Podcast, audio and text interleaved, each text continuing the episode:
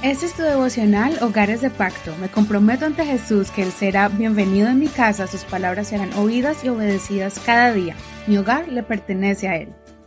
Marzo 31. Familia incrédula. Hechos capítulo 1.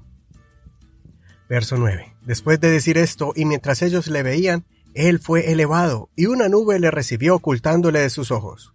Y como ellos estaban fijando la vista en el cielo mientras él se iba, he aquí dos varones vestidos de blanco se presentaron junto a ellos y les dijeron, Hombres Galileos, ¿por qué se quedan de pie mirando al cielo? Este Jesús, quien fue tomado de ustedes arriba al cielo, vendrá de la misma manera como le han visto ir al cielo. Verso 12.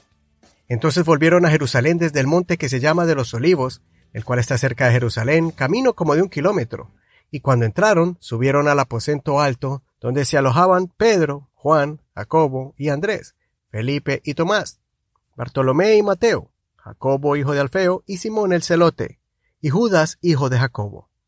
Todos estos perseveraban unánimes en oración junto con las mujeres y con María, la madre de Jesús, y con los hermanos de él.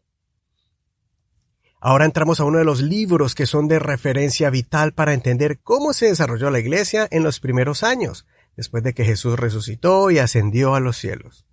Es la segunda carta de Lucas. Es la continuación del Evangelio de Lucas. Aquí vemos cómo una iglesia va madurando y creciendo en medio de la persecución y la transición de practicar la ley de Moisés a practicar la gracia de Dios y la aceptación de los nuevos miembros gentiles, o sea, los no judíos. En este día quiero que reflexionemos sobre los primeros cristianos que fueron llenos del Espíritu Santo, que antes eran incrédulos, pero que aquí los vemos en el grupo de los creyentes. Y ellos son la familia de Jesús. Es difícil entender cuando alguien de la familia no camina en la misma fe de los demás. Tendemos a desesperarnos y a veces hasta hablar de forma dura a ese ser querido que no ha aceptado y abrazado la fe de la misma forma que nosotros. Imagínese a Jesús, el Mesías, Dios hecho hombre, pero que ni sus mismos hermanos creían en él. Juan capítulo 7 verso 5 dice, pues ni aun sus hermanos creían en él. Y no solo eso, sino que hasta le hablaban con sarcasmo y lo retaban, porque estaban escépticos de la identidad que Jesús proclamaba como Hijo de Dios. Durante el tiempo de que Jesús enseñaba, y también predicaba el camino de salvación y hacía milagros y sanidades, no vemos a los hermanos de Jesús siendo parte activa de su ministerio. Al punto que Jesús dijo, mis hermanos y mi madre y mi padre son aquellos que hacen la voluntad de Dios. Esto lo dijo el Señor porque María y sus hermanos lo estaban buscando para hablar con él. Pero qué alegría que podemos ver ahora en el libro de los Hechos a María y a los hermanos de Jesús en el aposento alto, pues creyeron que Jesús era el Salvador, el Mesías prometido y el Señor de señores y Rey de reyes.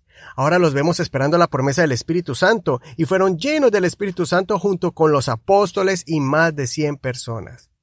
Ahora los vemos activos en el ministerio del Señor y hasta tenemos el registro de las hermosas cartas de Santiago y Judas que fueron los hermanos de Jesús. Ten paciencia con ese ser querido o miembro de tu familia que tal vez no comparte todo lo que tú crees, especialmente cuando son detalles que no deben de producir separación ni aspereza en la familia. Debemos tener paciencia como Jesús tuvo paciencia con sus hermanos y más bien siempre demostrar amor y compasión para que ese ejemplo que damos con nuestras acciones pueda ganar a muchos, incluyendo a aquellos que son escépticos. Como dice el dicho popular, una acción habla más que mil palabras. Recordemos lo que dice Pablo, yo sembré, Apolos regó, pero el crecimiento lo da Dios. Consideremos, ¿estamos siendo impacientes con algún pariente que no acepta completamente mi creencia? En vez de ser influencia positiva para esa persona, siempre terminamos discutiendo y disgustados. Soy tu amigo Eduardo Rodríguez. No olvides leer todo el capítulo y compartir este programa. Que el Señor escuche tu oración y pueda ser un ejemplo de amor a los que te rodean hasta que lleguen al conocimiento pleno de Dios.